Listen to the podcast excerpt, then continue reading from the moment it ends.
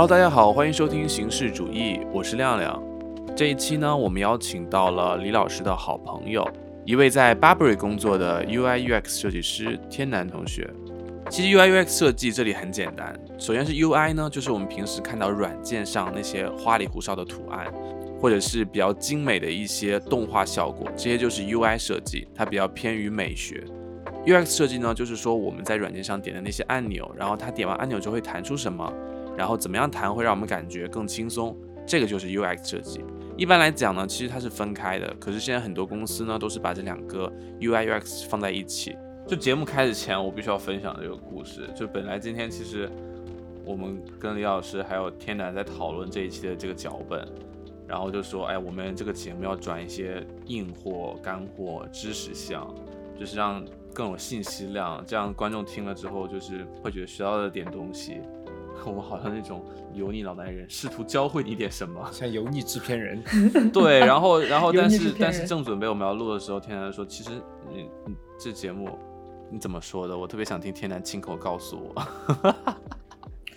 就是这个节目，呃，你不是为了在给人们制造更多的焦虑，你你创造它的初衷是为了让大家更放松，让大家提升那么每天那一点点小的幸福感，所以就它需要是一个轻松的、快乐的，嗯，简单的朋友之间的聊天，会，对，就是我听他的初衷也是，就是你们的初衷，大家的初衷，掌声！对掌声掌声。说的太好了，太好了！我手都快要举酸了。我们的亮亮，把把你脚拿给我拍一拍。感 恩感恩。对，就我突然觉得，哎，没错，脚本这种东西不能要，就脚本确实是我们不擅长的东西。我是想很想把播客做得更专业化一点。Anyway，我们先介绍一下天南吧。好，我是天南，然后呃，我是一个在英国的 UI UX designer，呃，换言之就是呃互联网工作人。然后，嗯，对，李老师是就是很很有幸，李老师有讲在他们在做这个播客，然后我也是一个忠实的听众，然后很开心今天可以来和大家继续聊天。哇塞，就就是这是我们第一次粉丝见面会，对不对？你想我们的节目多么的厉害，就唯唯一的一个忠实听众，然后我们拉来录节目，就是我们俩的节目录给他听。不，你要你要这样想，我们已经有已经有听众主动要求来参加节目了。哇，真的是非常大的进步我先介绍一下我和这位优秀的设计师的关系。哦吼！其实我和天蓝是高中同学，但我们在高中还没说过话，我们没有说过话吗？没有说过话。你可是我们真的没有说过话吗？你好好想想。我就给你点点不头可我去，但是我觉得你很高冷。你要帮我调过琴我等下给他调过琴好吗？哦那个那个是你还是你妹妹啊？那是我，因为她是双胞胎，我这样搞混。我是双胞胎，但我姐，但我姐不是一个学校呀。哦，不好意思。Anyways，没有，他是我唯一的前男友的同学，哦，唯一的前男友的同学为什么是唯一的前男友呢？其实这个因为因为后面后面我们就后面这里就变成了湾仔码头。但其实你知道，你的这个前男友到后面其实自我否定挺多的。他也变成了湾仔码头吗？不，他也变成了湾仔吗？他以为是是因为他你才变成湾仔的。他可真是太看得起自己了。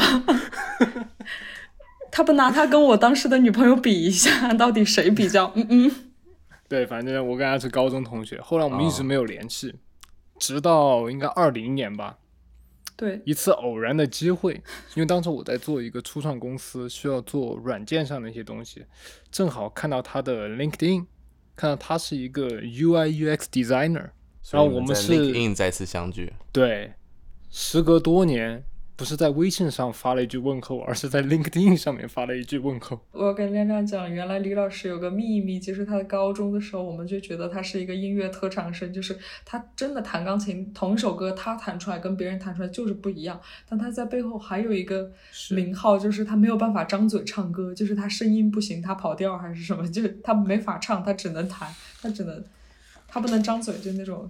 有他找我，还来我家弹的钢琴，弹我电子琴。我当时心里想说，哇，这人弹这么烂，但是这么自信，真的 然后我就觉得 他的钢琴是那种，就是他会经常摁错音，那不是我指的烂，不是说真的技术烂，而是说他那种就是他不会让你感觉是循规蹈矩、没有灵魂的弹，他是说，哎，我要把这个 flow，把这个情感弹出来然后摁错那些音，根本不是说要，就他不在意，然后这种不在意会导致其实你你也不会在意，就本来就不应该在意，就是会提醒人们你不要在意摁错音这种事情，而是说是你要把这个感觉弹出来。对，哇，我把我亮亮好像打怂两个。聊着聊着两个人在这里秀肌肉，没有技巧，全是感情。但我觉得他的好像比我大哎，谁的？天南的比我大哎，天南壮士啊，天南老壮士了，高中就很壮士了。我跟李老师有一定的时差，就在我晚上想我我我要睡觉的点是李老师早晨要起来拉屎的点，然后我总是能够完美的 catch 到他就进入厕所的那一刻，然后开始我我是那什么早晨就厕所好友，确实非常的忠实的厕所好友。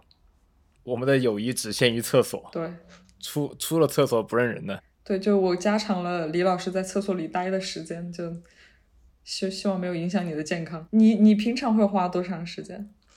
我的变化挺大的，我之前闲的时候可能要拉二十多分钟，你还计算时间啊？啊？当然。然后现在就变成了五分钟，因为我过了那个点，我的脚就会麻，而且比如说我的厕所离我要去那个地方比较远，我上了厕所必须马上奔跑过去，不然马上就麻的走不动路了。你们有这种体验吗？哦，我没有观察这么仔细，你们脚不会麻吗？我我不跺我不麻，你们你们有有有注意到一个很好玩的意大利的厕所有那个小马桶吗？什么意大利的厕所有就可以小马桶？爸爸带儿子一起拉。就是意大利的马桶，它除了有一个马桶，就是所有厕所里的那个马桶，它旁边还有一个小池子，然后只有就是意大利有这个东西，然后外来人就可能会以为那是你洗手的地方，但那个地方不是，他们有两个马桶，kind of like 两个马桶，就第二个马桶就有许多妙用，就比如它是你你上完厕所，它不是擦，可能是去洗。你明白擦是擦不干净的这个概念吗？你把你把手上抹了糖，你擦是好了，擦我明白不干净的明白，你需要明白，你洗不用那么形象了，明白。他好聪明，他会说把手上抹了糖，我我瞬间感觉我想到是巧克力酱，我瞬间感觉我一点都不文明。但巧克力酱它完了就变巧克力粉了嘛？我看过那种小小那种小厕所，我也不知道它是干嘛的，确实感觉很像洗手对，池。它就很多妙用，我们待会儿查一下这个小马桶长什么样子。我见过，然后把然后把图贴出来。你之前有知道它是做什么的吗不？知道，可能喝水的地方。那个就跟那个公园里的那种自动饮水机一样。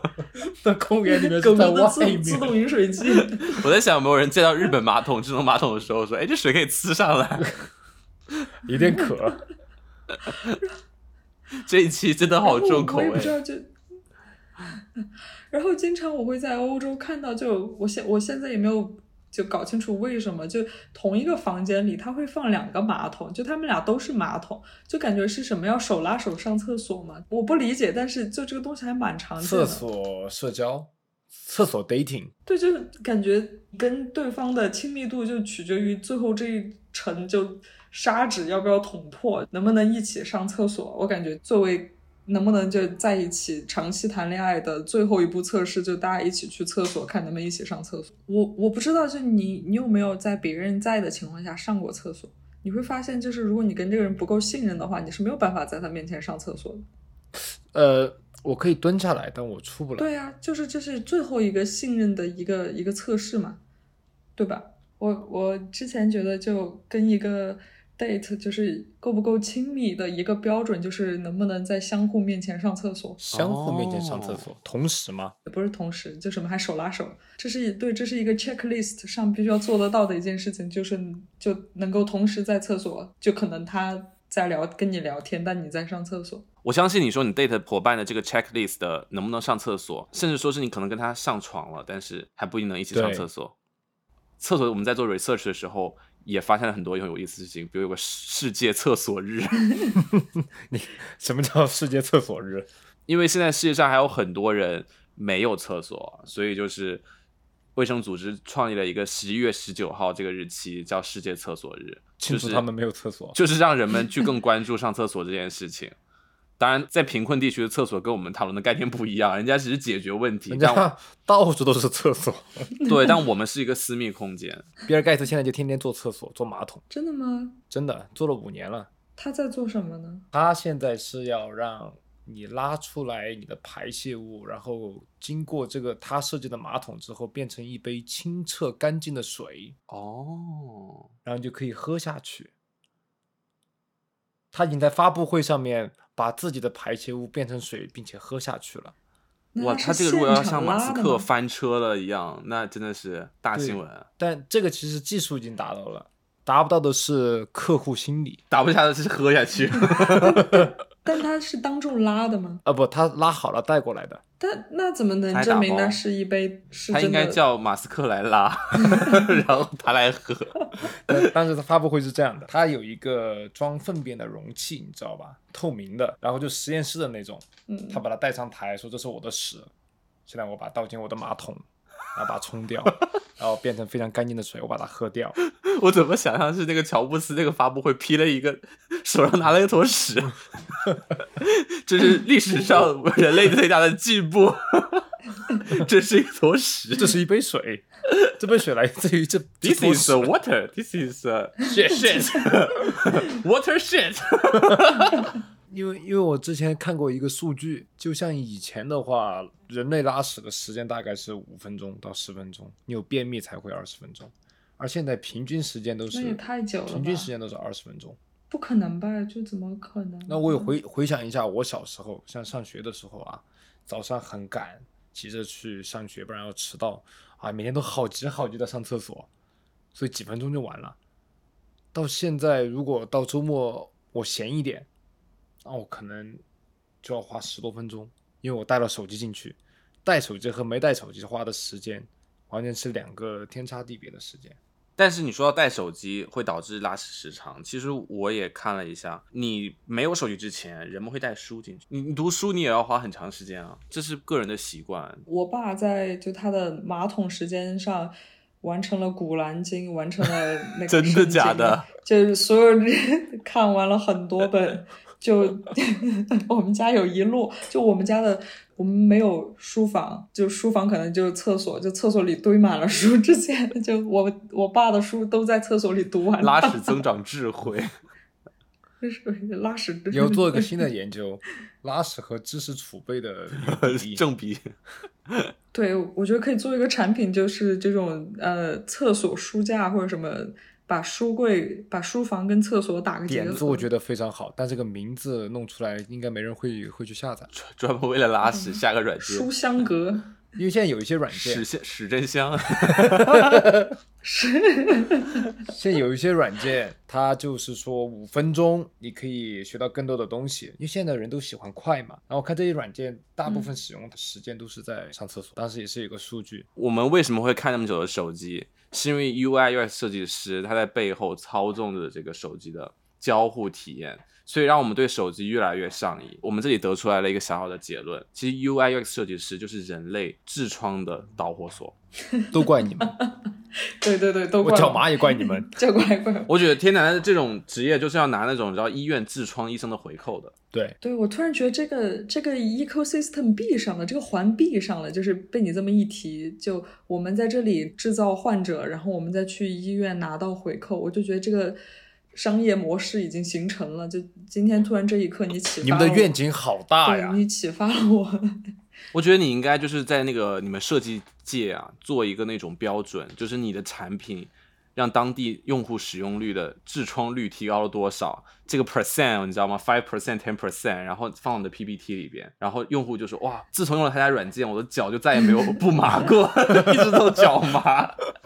对，我觉得这可以作为一个 KPI，或者这个可以作为一个就是这个产品是否成功的一个一个一个一个标准，一个一个点，就很有产品思维。现在就这你们 已经很上道了，已经。我们马上这期节目搞完就去搞个直接创业吧，我直接们不要创业录了，创业做做什么？然后找一下附近痔疮医院 合作一下，我们洛杉矶的东大肛肠医院合，作一下。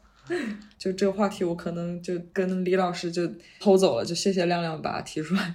我们好像错过了几个亿。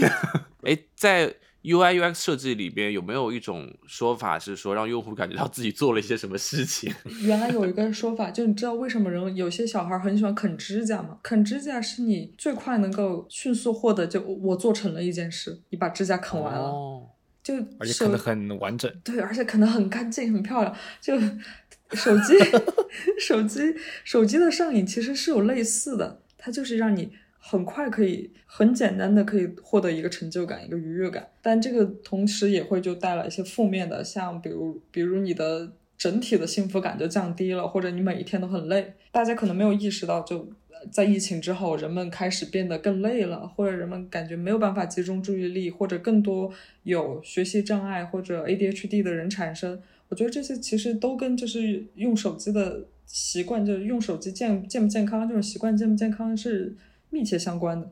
就它是一个值得去被看到的话题，但像这种设计的正不正义，或者设计道德，或者嗯设计的 well being，它不太成成型，现在还不太被人讨论。你愿意跟大家科普一下什么是 UI UX 吗因为？我们可能有点误解，对，我也觉得很多人可能对这个岗比较有误解。就通俗易懂的方式，可能像呃一个软件，你点了这个屏幕上的这个按钮，它要跳到下一页的哪里去，这些都是啊、背后有一场精心的策划，就都是我们这些产品设计师在背后决定你要每一个页面之间的跳转，它其实也会潜在的去影响，比如你要买一个东西，我们可能会对你进行一些引导，让你买我们想要想要让你买的东西。呃，或者说我们会改变你付费的方式，不是改变，引导 引导你付费的方式，去引导你，让你购买我们的呃订阅我们的产品更长久一点，此类的一些事情。嗯，就是在套路我们。其实对有很多这样的一个话题，就是关于呃设计师在做很多此类呃套路客户的套路用户的事情。然后我们也会有一些话题是关于像嗯、呃设计正义这种话，就设计道德，就是比如说像到底该怎么样。去引导用户，或者说哪些话我们是可以这么写的，哪些话我们不应该写，呃，一些黑白的关系，就呃很有趣，就有一些关于设计伦理、设设计道德的事情。嗯嗯嗯嗯，设计师他是要最大化的去完成企业的利益嘛，对吧？对，那但现在又有新的一些观念提出来，比如说 well-being，是的，是的，就你们怎么怎么去平衡这个这两个东西呢？因为它很违背啊。对于设计师而言，你也会有一点就私心，或者说我个人的观点，我们又为什么要那么在意所谓的用户有没有一个健康的使用手机的习惯，或者你有没有适适花适量的时间在我的产品上？我当然是希望你能够有多上瘾就有多上瘾，你就脚多麻就多麻，关我屁事。对对，反正我也能拿回扣，甚至还能拿截肢科的回扣。以后就从痔疮科开，你的脚麻是我的 KPI 对吧？扩展到那个义肢，以后 UI 设计师、赛博设计师，就你的当地截肢率哎，对我觉得。呃，比如说，那可能我的 KPI 就是我不能让李老师被截肢，但我要让他脚麻的刚好。就算好那个时间。就你看我要算好，对，要算好你的那个心还是不够狠使用时间啊这种，对我心还不够，我对我心还不够，还不够不够没有道德。呃，对，就像这种关于设计师的涉及到的吧，就它是一个新还蛮新的一个话题，然后大家。也才可能给这个地方一些关注，就关于我们的 KPI 是让用户非常的上更更加上瘾，或者说更加喜爱这个软件，但又怎么样要达到一个平衡，哪些事可以做，哪些事情不可以做，这个现在也没有一个标准。但是作为设计师或者产品经理，我们又会有自身的利益考虑，我们为什么要去推动这一个呃道德标准的建立呢？它对我们本身而言是没有什么特别大好处的，或者说甚至是就是会影响我们的 KPI。我们的 KPI 永远就是在跟你讲，比如更长的时间、更长的用户量。呃，用户返回这个软件的时长更多更多，就每周都要登录呃七八次、十次呃十次二十次，很难讲。就涉及道德这个话题，对于我们这个行业而言是是正向的影响，还是是不好的影响。那你觉得就是说，其实你的职业上有哪些不道德的事情吗？就是 UI 设计师难道还能缺德？这这这这，这话说的。我们能做到互联网产品的缺德，也不也不是就是只是一个设计师完成的，是我们有一大个团队在后面让他缺德的人完成，缺德就 一群缺德，一群人一起制制制造这个缺德的可能性。比如说一些成瘾性，就是如果你的用户真的每天因为花了七八个小时在你这个软件上，这真的是好的吗？然后还有像呃隐瞒信息，是一个非常典型的就不好的。U U X 像呃隐藏收费信息，或者说让收费信息就是很容易被订阅，呃或者说很很多像误导设计、误导的一些设计，让用户很难取消掉订阅，或者甚至还有一些虚假信息、虚呃过度宣传。为什么我会说就设计呃上面不道德的例子吧，就有很多，但它又很很很模棱两可，就是。谁来定义这个东西是正义的呢，还是不正义的呢？这个你让我想到之前 Robinhood 出过的一个事情，就是那个股票交易软件，它就是把股票交易变得游戏化，它会刺激更多的人购买，并且它会散布一些不是特别真实的信息。对，我觉得金融圈也是另外一个就很很难去说他们，哎，就他们就是在道德或者说那种法律的游戏边缘一直就来回试探的一个行业。那那 UI UX 设计师是不是他做的好的设计师，他其实对心理学或者对人性都有一个自己的判断，就是你会比较了解用户的心理。我觉得需要的，就我们会呃非常注重去讲，你要有同理心，可能你也不应该只考虑用户，就我们会说好的呃产品设计师他是会有三个思考的层面，一个是用户的体验。就你怎么样给用户提供好的体验？一个是从你呃商业的角度，或者说你自己这一方公司的角度，你怎么能怎么能帮公司挣到钱？第三个可能是就技技术层面，呃，你怎么样在合适的阶段给你的。产品提出一个合适的解决方案，就可能不是像，嗯，我就是一个初创，我只有五十个人的用户，你没有必要设计的非常的华丽或者非常的 fancy，就就这样的一些，嗯，平衡点要靠产品设计师去找。那我觉得 UI 设计师都是一个心理学大师，哎，就是，对我也觉得会有需要。去懂得很，我们其实很多人转岗来是就是像学心理学的，像学社会学的，都会嗯比较文科类的会转到这个岗来。哎，我看到我未来的就业前景了。我觉得这个很有兴趣。对啊，因为这个产品是研究人的一个人性。那你从事这么久的话，就是有没有一个对人性的一个，就让你惊讶到的那一瞬间？哦，原来其实。人这么贱，或者说 人是喜欢这样的一个东西啊？有吧？有很多时候你会觉得人，呃，比如说像有些当当时有一个脱口秀的笑话是讲你刷刷抖音。就比如说你在看一个妹妹跳舞擦边，然后你理智上是哦我不能看，所以我快速划过。但是是是是就我们会去计算哦，你其实是想看的，你快速划过是为了避免。对对对。但我还是会继续给你通过算法去推这些东西，就都有很多这种很好玩的事情。就它也是产品经理工作的一部分，也有可能是产品设计师，就看我们怎么把一个很好玩的点。做出一个很好看的，或者说很好用的一个界面，或者一个交互界面，不一定只是手机端或者电脑端，有些时候也可能是，呃，像 VR、AR，也有可能会是更多的载体在未来。那天南，你现在在 Burberry 的话，具体是做什么呀？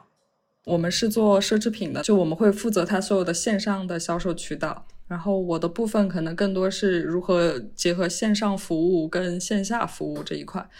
就比如说，像你在网上想要去，呃，定一个到店服务，或者是定一个售后服务，然后这个流程会是怎么样？从线上到线下的一个服务流程，就主要是我的那一条线。就你是怎么发现自己喜欢上 UI UX 设计这条路的？就我在呃本科毕业的时候，我是学的视觉传达，然后我会觉得那个时候比较火的可能是互联网或者说交互这一块。那我作为设计师，我能去涉涉足的大概也就是交互或者互联网当中有设计这一块的需求的东西，那就是 UI UX。然后我会我就再读了一个研究生，在服务设计。然后服务设计属于是一个还比较广的东西，它不仅仅只考虑用户的体验。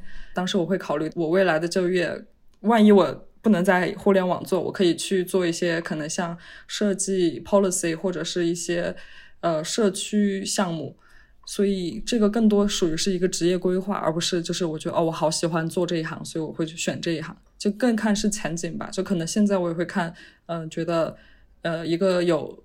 工程背景的设计师，或者一个懂 AI 的设计师，或者怎么怎么样的一个设计师是未来的前景，那我也会啊往那边去学习，然后看能不能怎么样去适应潮流。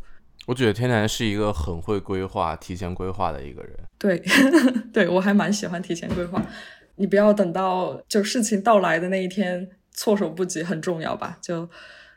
还蛮喜欢提前规划，我很爱做计划。我可能除了工作上会做计划，我每一年也会给自己规划每个月想要 achieve 点什么东西，或者说每一年有一些年度计划。就我会给自己画年度 roadmap，去看要学什么也好，或者要做什么也好。他把自己当成一个产品了，自己是自己自己这个产品的产品设计师。对我，我就生活在嗯谷歌日历的那些小方块里。那其实天南是小时候就发现自己很喜欢规划吗？还是说成长之后在工作中慢慢养成的习惯？应该是呃后面生活中慢慢养成的习惯。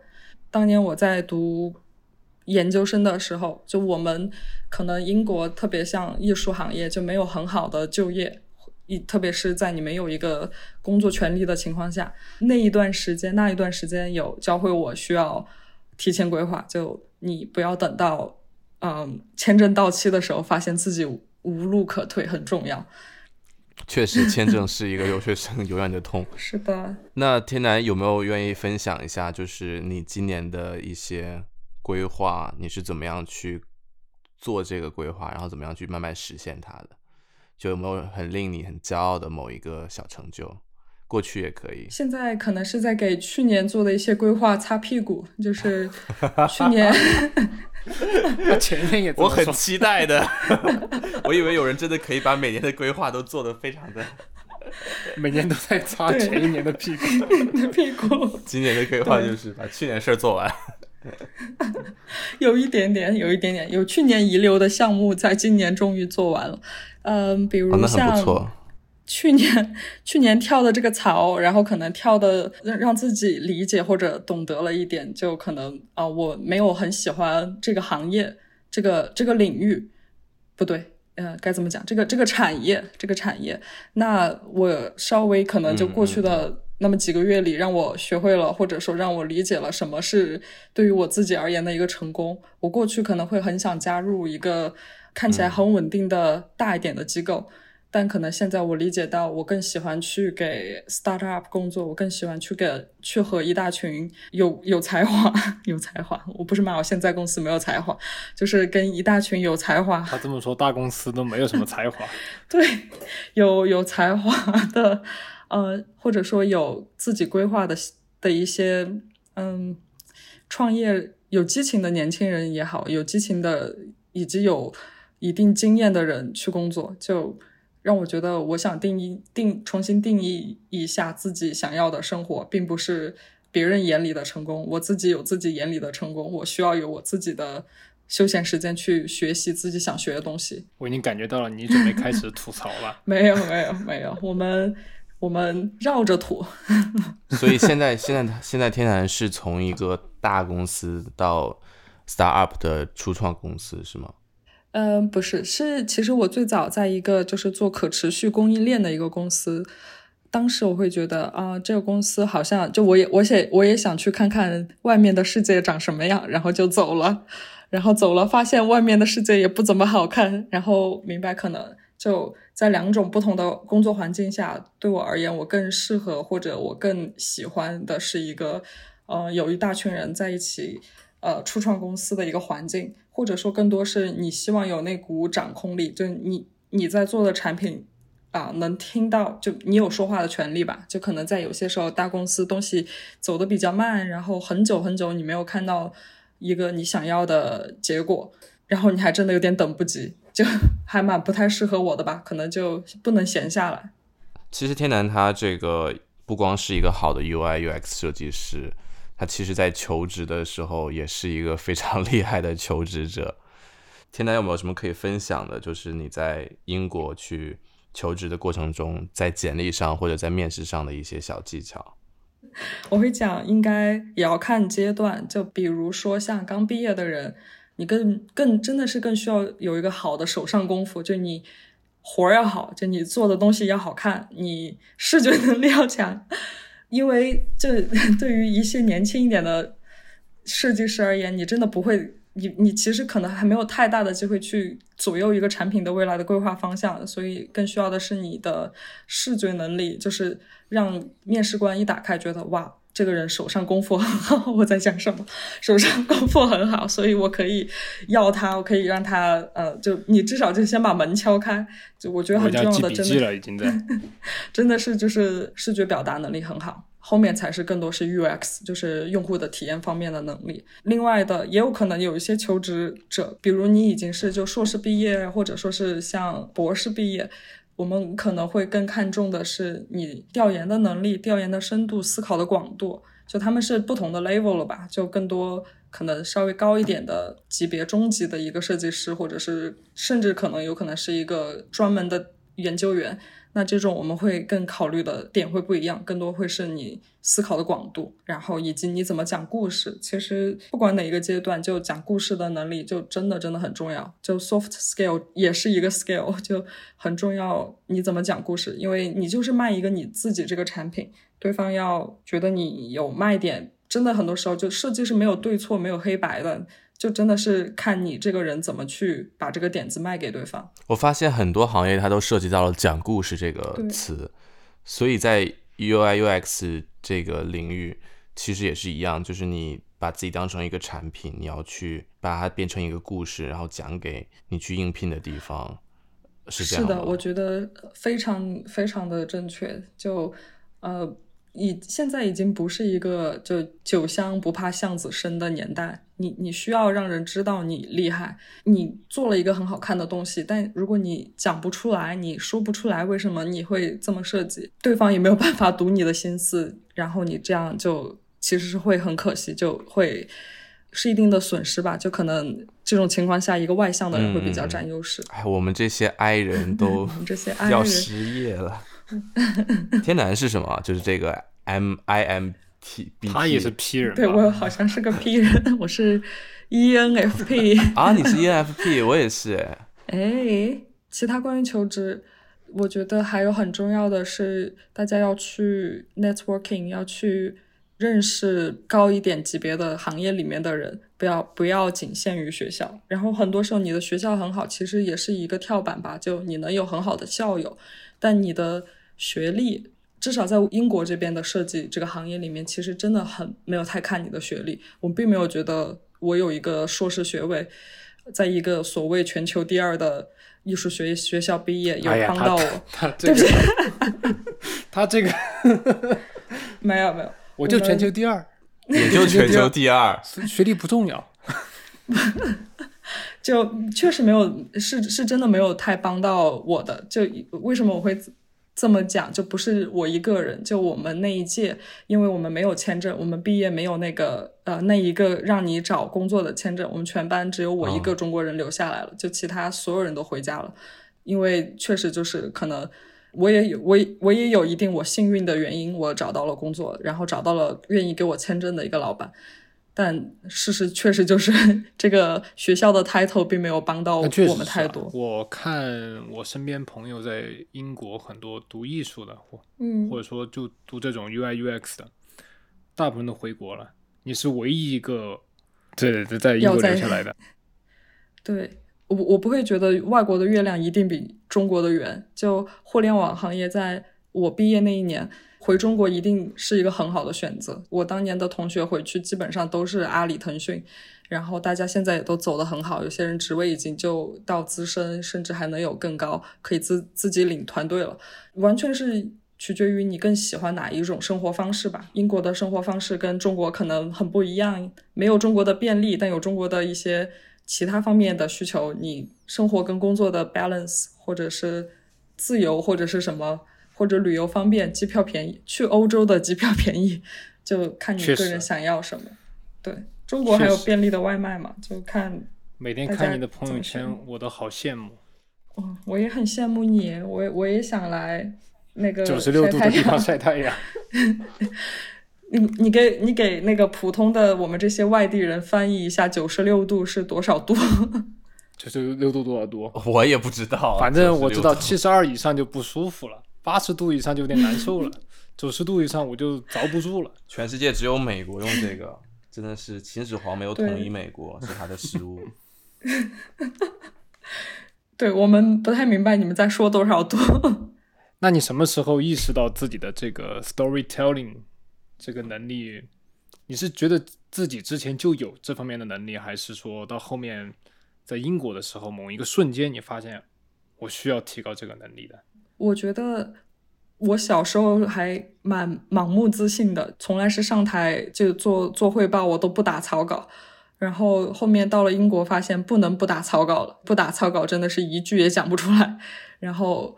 慢慢的也认识到，就做设计很重要的一部分是讲好听的故事，所以你要把自己的设计理念讲清楚，别人看是不一定会懂的，但你要讲了的话，对方才有可能理解得到，就很重要这个事情。我我至今也不觉得自己的讲故事能力有很好，挺好了，能把我套路进去，很牛逼了。哎，你你很好套路吧？就。骗骗你还是很容易的，你讲故事的能力也不错，就不然怎么又把我也骗进去了呢？就开价那么低，让我打那么多工，没有没有，李老师是一个很好的老板，他没有。谢谢谢谢。那你觉得英国人这种讲故事的能力强吗？因为美国人是很强的，美国人是非常非常强的。我觉得不能分国家吧，你这个太不同的方式吧，不同方式。我觉得我接触到的英国还蛮喜欢招从北美来的设计师，其实我会感觉到北美来的设计师都挺强的。我有一个同事，就那种开会一个小时，他讲了很多话，但你一句也没有记下来，但你觉得很好听，这个故事很不错，我马上就要回去给你打工，就确实是有很好。一个问题想问亮亮，到底是觉得还是是？哎呀，完了，觉得我的也被抓到了，我的口音也被抓到了。你刚才提到的这个到底是哪个事情是我经常被反问的？因为那是我的暴露点。我讲的在港台腔，其实一说我觉得，我老是觉得，我觉得那就是东北东北口音。呃，对你，你每次这个觉觉觉得觉得。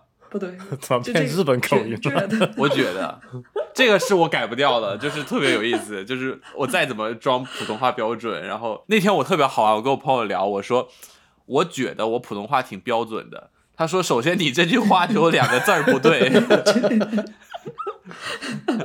首先是我觉得。”我的普通话挺标准的，然后我说好吧，我就。但但每次亮亮都讲的特别的自信，然后我一直就 就是 question myself，就是到底是哪个？我还甚至前两天还查了一下，我觉得我查出来是觉得呀。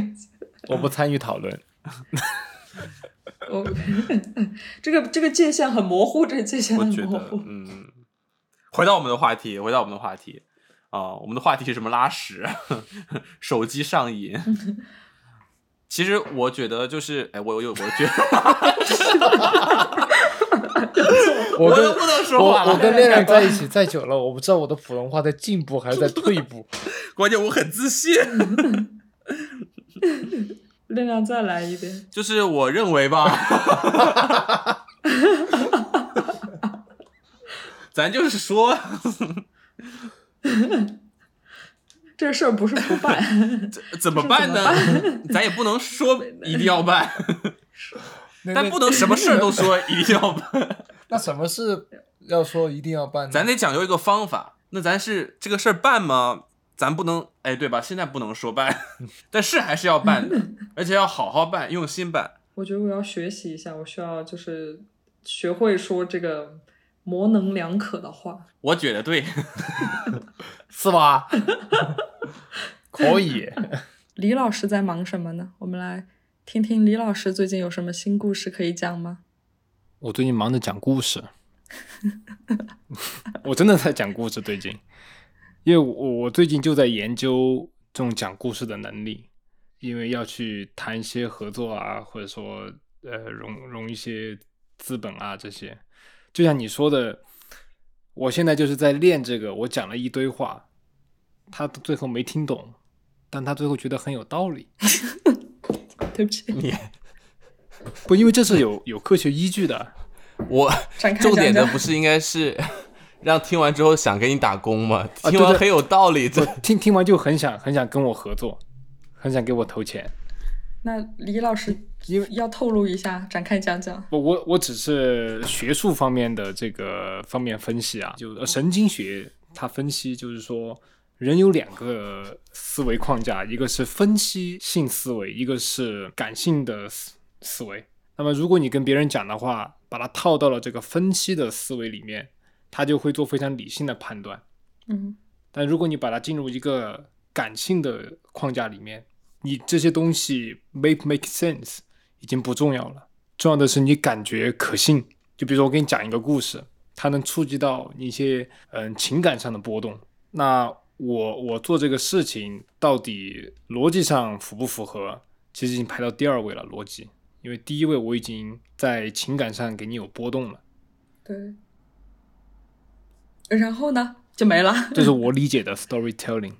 李老师，就你这 storytelling 的能力，哎呀，你果然需要看看神经学 好像去年我就听过这一番言论了。啊？不是吧？去年你就已经学会了。你这一年就把这个神经学，研究的透彻了。其实天南我还有问题，就是觉得听下来，天南是一个对自己规划和未来很清晰目标的一个人。你觉得你自己是这样的一个人吗？我觉得可能短期的会有一些目标，长期的我会还真没有，短期可能会有吧，就可能你指的长期是多长？就比如我想要两年之后想要去搬去一个海岛，我可以去当鱼，我想要去当一个鱼，不想当渔民，我想要去当一只鱼，可以每天在水里游泳。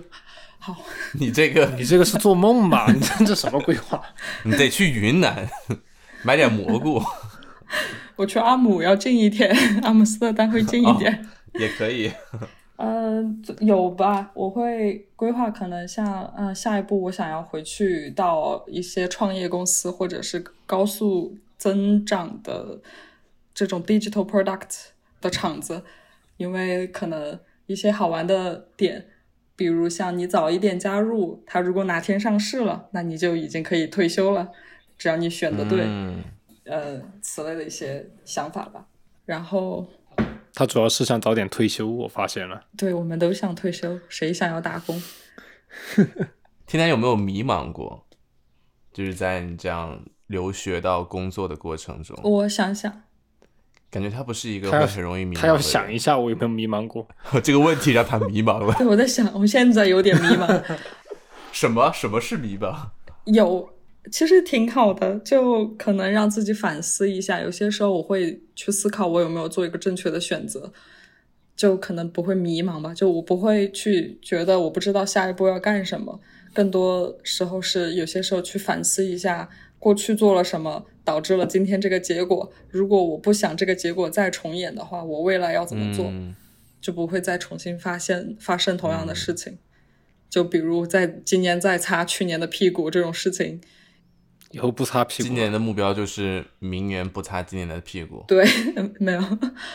其实也有一点点，可能明年想，嗯、去考考个潜水证，嗯，考一些极限运动，多做一些极限运动的东西。今年感觉就没有太有时间跟机会，可能还有想今年回下国，我觉得天南的生活是过得很充实的，就闲不下来。真的是他他完全闲不下来。对一个劳碌命，打工人命。那天南平时工作完之后都是怎么样花钱的？把钱都花在了哪些地方？花在了花在了去旅游跟想要学新的东西，就呃有些可能是就就是我的我之前在思考，就什么是我人生的激情，然后我觉得人生的激情对我而言是去学习或者尝试不同的感呃感受，去尝试不同的新东西。去年去年有想考一个摩托车的呃 full license，然后以为很简单，因为去年已经骑了一年多的车，然后以为可以很快考下来，结果没想到今年就在擦屁股，擦了六个月的屁股，考了六个月，就完全在考试 中终于考下来，腿又短，非要去骑车。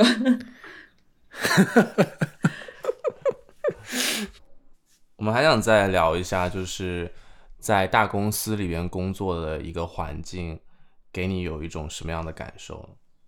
而且是某奢侈品知名大厂，它里边的人会不会更特别一点？我觉得就是个个都是人才，都很会讲话，哎就是，进去了，真会说话。你这是南宁奢侈品公司啊！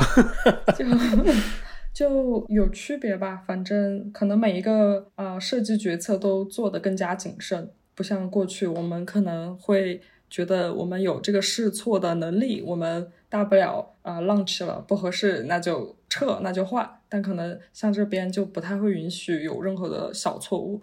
就看设计，我们可能会去考虑那个字之间的间距，到就或者说像一个图片跟另外一个两两个字或者两个图片之间的间距，我们会看到一个 pixel，就真的很小很小。其实其实普通用户是看不出来区别的，但可能像我的设计老大，你你歪了一个，他都能看出来，就一些非常的 eye on detail 这种样子。嗯，它里边有一些 drama 或者是宫斗吗？有的呀，当然是有的。就这可能是我就会觉得我没有那么喜欢呃大公司的一些原因吧。我会觉得工作只是工作，我不希望除了就是我跟这这一群人呃在专业上有交流以外，在其他方面就是我要去斗智斗勇，才能让自己往上。我也没有那个能力跟他们去斗智斗斗勇，一些并没有很好的体验，可能是我一个极大的觉得，嗯，好，我不太适应这个环境。我也有跟我的同事去聊，就可能跟他讲，我觉得我不适应，我觉得不开心。他会说，其实不仅仅是这一家公司，其实你跳到其他的科技厂的巨头也会一样啦。你要学会去怎么跟人交往，怎么向上管理，怎么去让别人看到你的价值，怎么去扩大自己的权利，都其实是需要去学习的。英国人是怎么样办公室斗争的？我有一个同事是个加拿大人，然后我是外国人，然后我们组还有一个意大利人，然后其他剩下的人都是英国人。就看起来我们组可能人种很不同，但其实说白了，背地里大家都是英国人。就你的文化背景，他们都是英国土生土长。然后有些时候讲一些笑话，或者他也不是故意的要排挤你，但你确实作为一个外国人，你是不会懂某些梗的。然后有些时候我们会觉得会被有点排挤到，或者说有被呃孤立到吧，就并没有我们以为的那么 diversity。这边如果你想说他们怎么怎么样的一些争斗，很多时候跟中国可能也有点像，就有些老大会喜欢捧他的人，就会更重用捧他一点的人。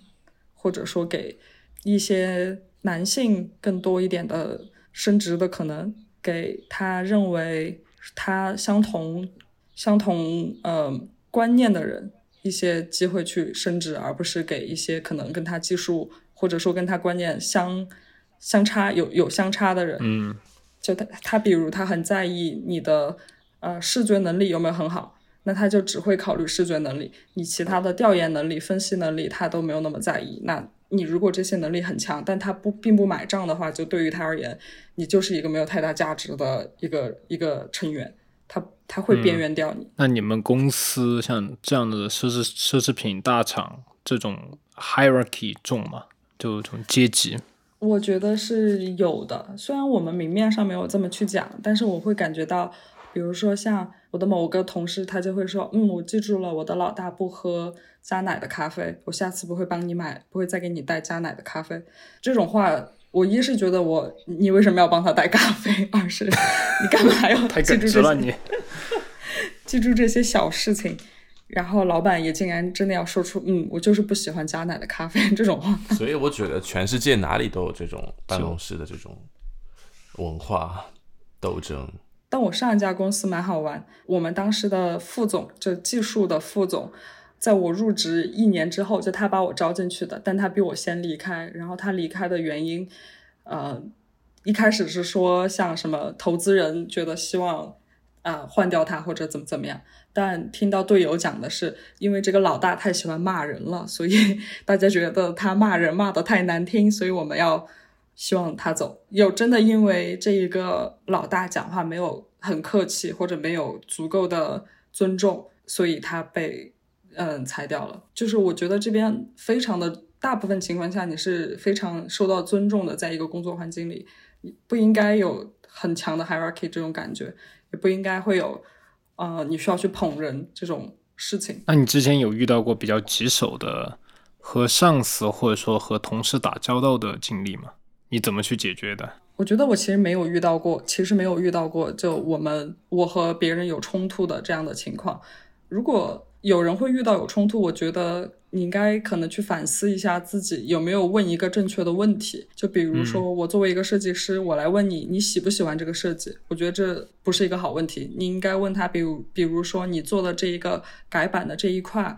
呃，通过这个改版能不能达到？比如我在跟产品经理交流，那就说，呃，能不能达到你你的预期，你想要的结果？那比如说跟工程师交流，那就是你不是问别人能不能做，而是问别人，比如我要这么做这个东西，你觉得呃，我这个数据返回来要多久？会不会呃不是一个好的体验？就把问题问对了，会避免掉一些就是呃误解。从而避免掉就吵 吵架，避免掉有任何的意见不合吧。我看你这样提问的方式，其实已经是以一个嗯 product manager 的方式来思考了，因为你要跟每很多不同部门的人打交道嘛，每个人的想法都是不一样，思考点都不一样的。是，我会说，像虽然你是设计师，但你跟产品经理的工作区别就在于，他可能是去找机会，呃。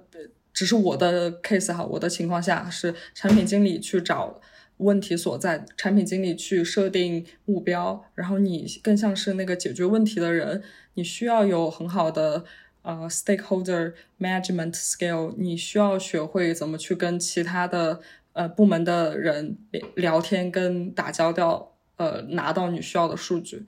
嗯，那你做这种 product manage management 做这么久以后。你有没有感觉自己生活的时候也会以这种产品经理的方式去思考、去做规划呀、完成目标啊这些？有呀，我不是画年度计划吗？我上我之前就有上个月没有达标的是 没有完成的 roadmap。其实这个工作它会不会让你觉得在谈恋爱的时候，你看另外一半，然后 有一个对人性和心理的一种分析？我有很大一部分是一个理性分析，我会考虑，比如这个人生活，大家生活方式合不合适，他吃不吃辣，比如四川人都要吃辣椒，如果他不吃辣的话，你们是没法过的。这些这些可行性的问题，这个方案不可行，那就没有必要大家再浪费时时间了，对吧？然后还有可能我会觉得。我我是一个很理性的人，就我可能很喜欢对方，但比如大家的情况并不适合谈恋爱，那我也会保持大家就是一个和谐的 date 的关系，不会到一个 exclusive 的阶段。对，就像如果他不吃辣，别的都很合适，也不行。不行，不吃辣你怎么过？对你你 吃辣的比较重要。